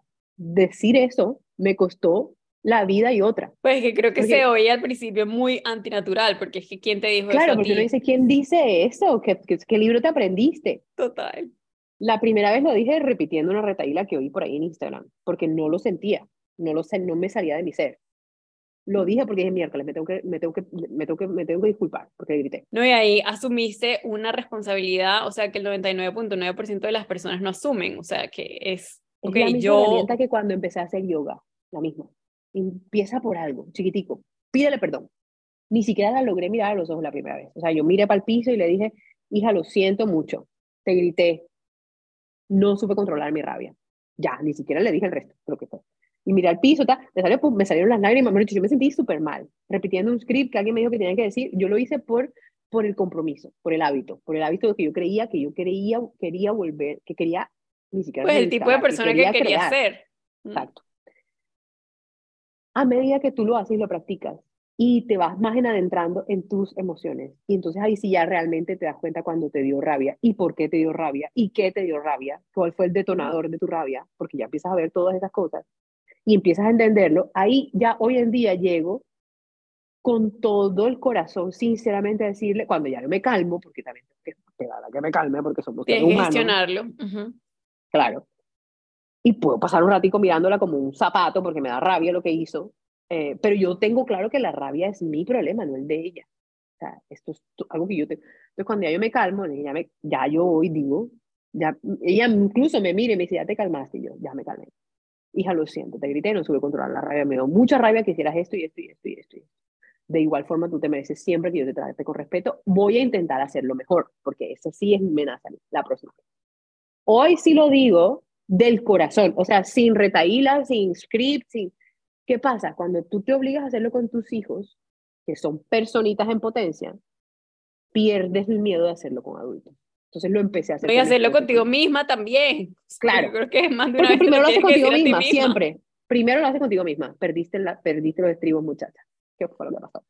Te dio rabia, claro, entiendo. Eso es lo que tienes que hacer, te dio rabia. Esto fue lo que te dio rabia. Y tú entiendes que fue lo que te dio rabia, ya, ya tú te pediste, entre comillas, perdón. Yo empecé a hacer eso con los adultos, empecé a hacer eso con mi esposo, que yo era incapaz incapaz de mencionar una emoción en frente de él porque yo me sentía muy vulnerable. Hoy en día soy capaz. Entonces, eso, una cosa te lleva a la otra y otra cosa te lleva a la otra, lo que estamos diciendo. Una, la habilidad, tú construir una habilidad sobre otra habilidad, sobre otra habilidad, sobre otra habilidad, y tú vas creando una gran habilidad gigante. Si tú hace cuatro años me hubieras dicho a mí que yo iba a ser capaz de hacer eso, no. Te hubiera dicho, no. No, porque es que yo tengo este issue y este issue, no. Bueno, y eso te iba a decir, digamos que esa herramienta nosotros la hemos, la hemos hablado y yo digo que esa, esa es la herramienta más poderosa en coaching, que es cuestionar, cuestionar nuestros pensamientos. Entonces, te digo que eso de yo no me sé comunicar es completamente falso porque, o sea, nada más en esta horita, y además para mí, que yo he hablado contigo no sé cuántas veces de estos temas y demás, o sea, me has comunicado ideas, o sea, de una manera realmente brillante que yo no había hecho con esas conexiones, entonces esa, esa, esa premisa ya la puedes romper. Exacto. a lo que voy es, te empiezas a reconocer las emociones. Después, como dicho, para cerrar el tema es, hoy yo en día, hoy en día me veo al espejo y creo que es la primera vez en mi vida entera, a mis 30 y, ¿se puede decir 38 años. Por favor, sí. Ah, casi, años no te falta un mes, 37 todavía. 37, eh, que ya hace un par de añitos ya. Hace un par de añitos incluyendo embarazo, incluyendo barriga de embarazo, incluyendo estrías, incluyendo que yo me veo al espejo y digo, wow, qué linda soy. Y yo nunca, nunca, nunca, nunca lo había visto. O sea, yo no estoy hablando de un estilo y un, y un patrón de belleza de una modelo. Universal, no, no, no. No, no, no. Yo, o sea, me veo al espejo y me gusta lo que veo. A eso voy. Y me gusta lo que veo. Y estamos hablando otra vez, embarazo, barriga, embarazo, todas las todas las facetas. Pero es porque entre, entre mi primera hija y mi segunda hija, cuando ya yo empecé a trabajar la educación, en la, educación, la crianza respetuosa, ya quedé embarazada de una segunda hija, o sea, atrás me engordé, tato, todo bueno. Em, y en todo ese proceso, entre más tú te des tu lugar internamente, tú reconoces tus emociones, las exteriorices, hablas, más transparente seas con ese tema de las emociones, ese, ah, para mí ha sido el paso más, más, grande que he dado para mi amor propio. Yo me veo hoy en el espejo y digo, ya no me molesta lo que veo. Ya no digo, ya digo, mira, no, sí, me gusta, me gusta lo que veo. No voy a decir, ay, ahora me voy a meter a competir, la señorita. No, no estoy hablando de esa belleza. No, pero es que tú respetes tu cuerpo y ames tu cuerpo y te gusta lo que veas, o sea, no quiere Entonces, decir... ¿qué pasa? Con todo este mismo movimiento de, de, de, dejar el cuerpo ser y no sé qué, nada, también me metí en el mismo, en el mismo, en el mismo cuento de, de, del ciclo menstrual, pues la misma línea que tú hablas en cuestión de hormonas, eh, ya llevo varios, ya llevo casi 10 años sin pastillas hormonales. Entonces, cada vez más vivir en mi propia piel es un súper privilegio, súper privilegio. Mm. O sea, ya yo no digo, ay, me vino la regla. No, es más, Ah, me alegra que venga la regla porque me gustan esos días de pausa, me gustan esos días de invierno, me gustan esos días de, de dejar que el mundo desacelere, de dejar que... De, no, y de cada vez que ovulas y cada vez que sangras, estás metiendo unos granitos en tu, en tu depósito de seguridad para los años que vienen, además. Correcto. Y me encanta sentir cuando ya empiezo a salir de ese invierno y empiezo a sentir la energía, La porque ya te he dicho, ¿no? Yo me demoro un ave poquito. fénix. Sí, pero yo me demoro un poquín, un poquín. Sí, Como sí. los quinto días después de la regla es que yo empiezo, empiezo a, yo soy lenta, Sí. pero ya siento cuando yo empiezo a sentir, yo empiezo a aprovechar y entonces como los proyectos que me hacían falta, entonces, y me encanta, y me encanta. Y yo creo 100% segura de que todo eso viene a raíz del trabajo que yo me tocó, entre comillas, hacer para poder, y todavía no lo he logrado, pero para poder garantizar que mis hijas crecen en un entorno de respeto y amor. ¿Por qué? Eso, Porque eso era lo que, lo que te iba a decir, o sea, que es como, ojalá estemos, y pues me imagino que estaremos eh, presentes en el mundo cuando Olivia y Aria sean, o bueno, y esta generación, porque no eres la única, obviamente, que está, que está criando hijos bajo, este, bajo esta, como este enfoque, o sea, cuando esta generación de niños sean adultos y sean ellos lo que, los que gestionen el, el mundo, o sea, cómo será, cómo sería el mundo si los adultos supiéramos gestionar nuestras emociones, si supiéramos regular nuestro sistema No nervioso. sabemos. Y es una No crítica que hacen en el mundo. Más Exacto. hispanas que en primera nadie, no hay ningún adulto. No lo sabemos. No Pero sabemos. vuelvo al mismo punto. Es lo que para mí tiene sentido. Mm. O sea, que yo lo veo en mi casa, porque en mi casa tengo, tengo, estoy yo y está mi esposo, que es la letra con sangre entra. Y yo lo veo las reacciones de ella a la, a la forma de crianza de las reacciones de ella a mi forma de crianza, y yo digo, "Mm, mm, ese no es el camino. Para mí, para mí. Yo nunca, nunca, nunca me interpongo en el camino de mi esposo porque él también tiene derecho a educar como él Y es quiera. que si dejamos a un lado, y, y digamos que ese sería como otro tema también, pero si dejamos a un lado las necesidades emocionales, o sea, digamos, de un ser humano, ¿sí? Y sencillamente lo miramos desde el lente o bajo el lente de las necesidades animales, o sea, que tenemos nosotros como mamíferos, que es estar cerca a los padres, la protección, etc. Que además el, además el ser humano es el único, casi que el único mamífero que nace incapaz de nada, ¿sí? Porque la vaquita Ujú. ay, se para, ¿sí? O sea, digamos que por Es eso el el cuarto más trimestre... complejo. La vaquita Claro, no y por, o sea, el, el bebé termina de formarse, digamos, en Mm. el cuarto trimestre fuera de la barriga, pero o sea, si nosotros dejamos a un lado toda la parte emocional y subjetiva y demás, o sea, sí hay muchas cosas que nuestro cuerpo animal necesita como,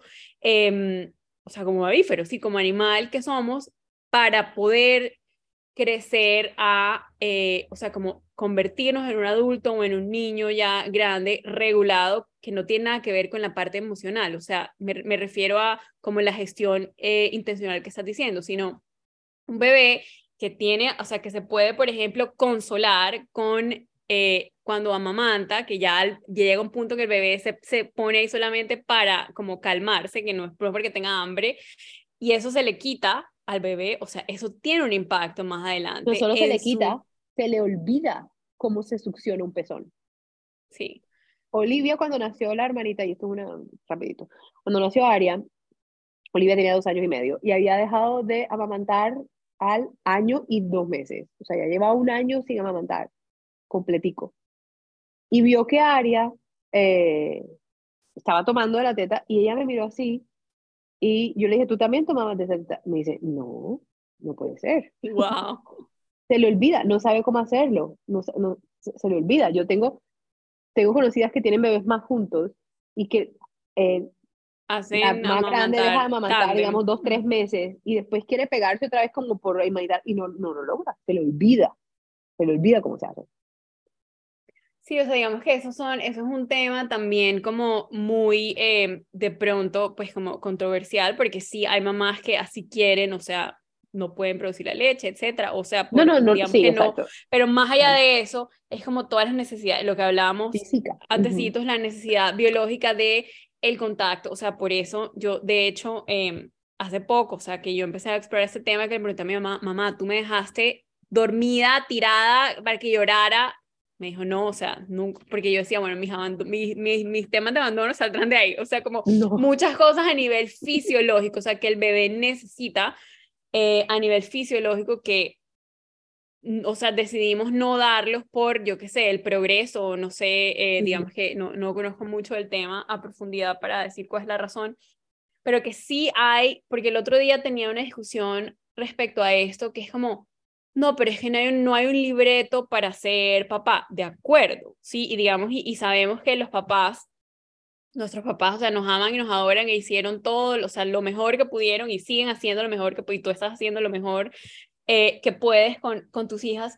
Y sin embargo, o sea, sí hay un libreto desde el punto de vista fisiológico de lo que el, el, ser humano desde el punto de vista animal necesita para poder tener el chance, la posibilidad de crecer eh, y convertirse en un adulto como regulado y, que funcione bien en la sociedad. O sea, y eso es un tema, o sea, yo creo que ser papá es una responsabilidad gigantesca, incluso ser mamá, o sea, realmente es el único trabajo que es de tiempo completo. O sea, sí, y sí es una decisión que yo creo que no se puede tomar como a la ligera. Pero para, para cerrar, ya que, digamos, lo hablamos, que ya no eres solamente como receptora de tu linaje, ya no eres la última en tu linaje, sino que el linaje continúa contigo y ya eres ancestra, ¿sí? Em, o sea, ¿qué, ¿qué le dirías a tus hijas? O sea, si tus hijas, digamos que, no sé, tuvieran 10, 15, 20 años más, ¿qué les dirías con lo que sabes hoy para que ellas también crezcan pensando, wow, es que vivir en un cuerpo de mujer es un privilegio.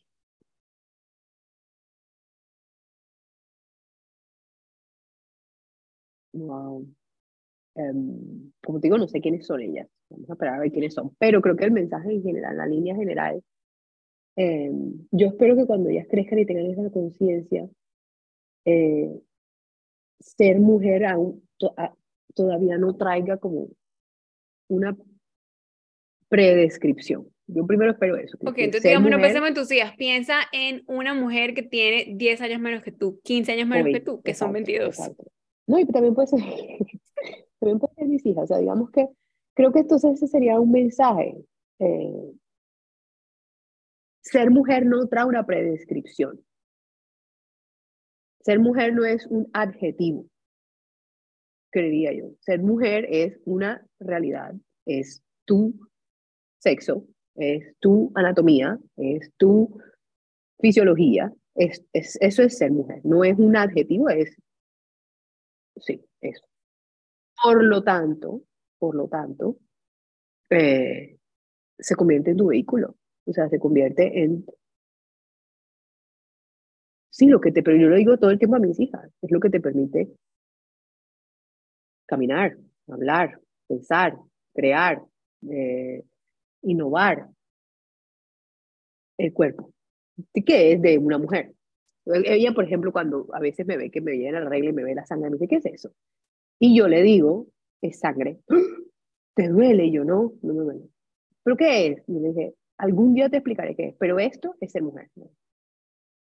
¿Cómo así? yo, algún día te explicaré. Pero las niñas tienen, yo, las niñas no tienen. Entonces, claro, empieza con ese concepto. Yo le diría eso, el cuerpo viene como con ciertas características. O sea, empezando porque empezaría em, a quitarle como la misticidad a todo el, cuento alrededor de esa mujer. O sea, tiene ciertas características, tiene cierto funcionamiento. Yo soy un poco más científica en ese sentido. Así funciona. Eh, por ejemplo, con la hija mayor de, de mi esposo, que ella habló de la virginidad. Y yo le dije, ¿cuál virginidad? la virginidad. No, que, porque ya está en esa edad de entender la virginidad.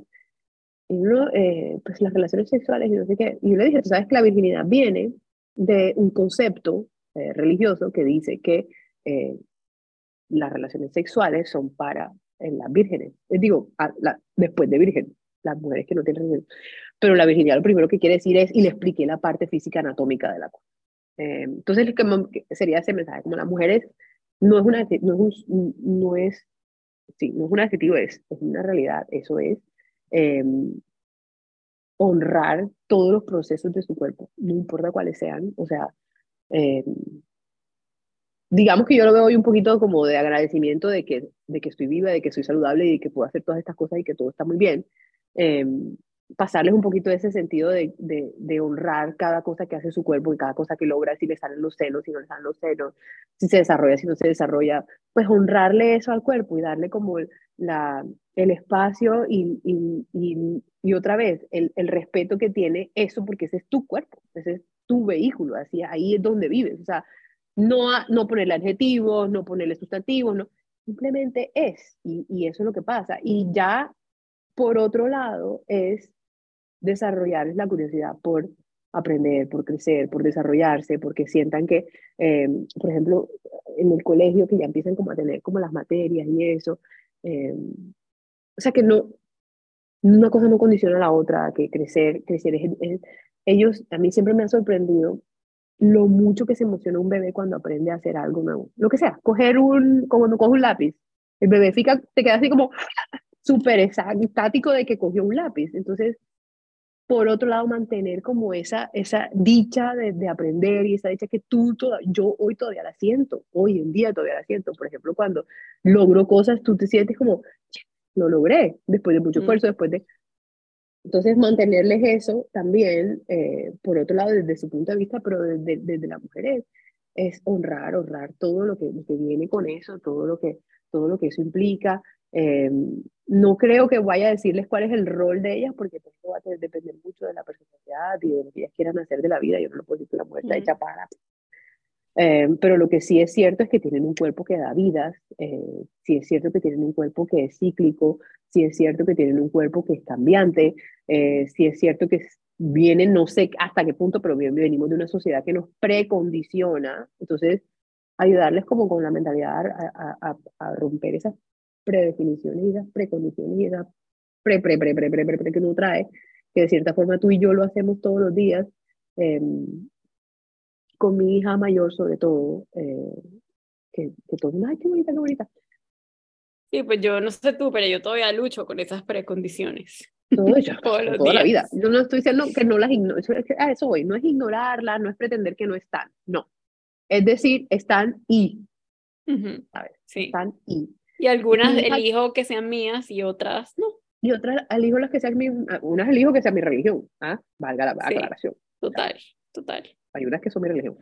Pero que tengan el pensamiento crítico de analizar esas cosas. Y, la libertad de elegir también, digamos. Yo creo que eso es por lo que... Yo creo que ahí es cuando uno como papá tiene la obligación de Exacto proporcionar opciones. Cuando tú tienes opciones... Por eso luchamos, exacto. No para que sean de una u otra manera, sino para que tengan la elección de elegir, la libertad de elegir.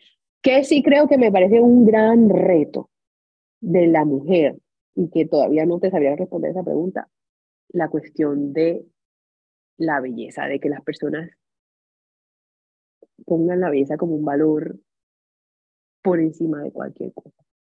Mm. Que Sí, eso es otro, eso es otro, otro podcast en sí mismo. Sí, total. Porque digamos no que sé también... yo no, no, sé qué hizo mi mamá conmigo que yo no lo sentí, por eso no sé qué hacer con ella tampoco, no tengo ni idea, pero ese también sería como un esfuerzo mío de, de, de, de que entiendan que la, la, belleza, si lo quieren ver como una, un golpe de suerte, tuviste suerte genéticamente ante los ojos de... Lo que pasa es que eso también, que ahí, digamos, yo me iría un poco más atrás, o sea, que es como, ok, qué es belleza, porque, o sea, tú ahí, si tú defines la belleza como, como un golpe de suerte, estás partiendo de la premisa que la belleza es una sola, o sea, que hay como una definición específica de belleza, y digamos que, y eso no lo vamos a solucionar hoy, pero es como, ok, o sea, es, la, única parte de la... Pero ¿qué la... pasa si la belleza, sí, o sea, es una expresión de la salud, sí, o sea, es otra cosa, sí, es muy diferente eh, a que, como, o sea, tienes el pelo lindo o la piel linda o bella, sí, o sea,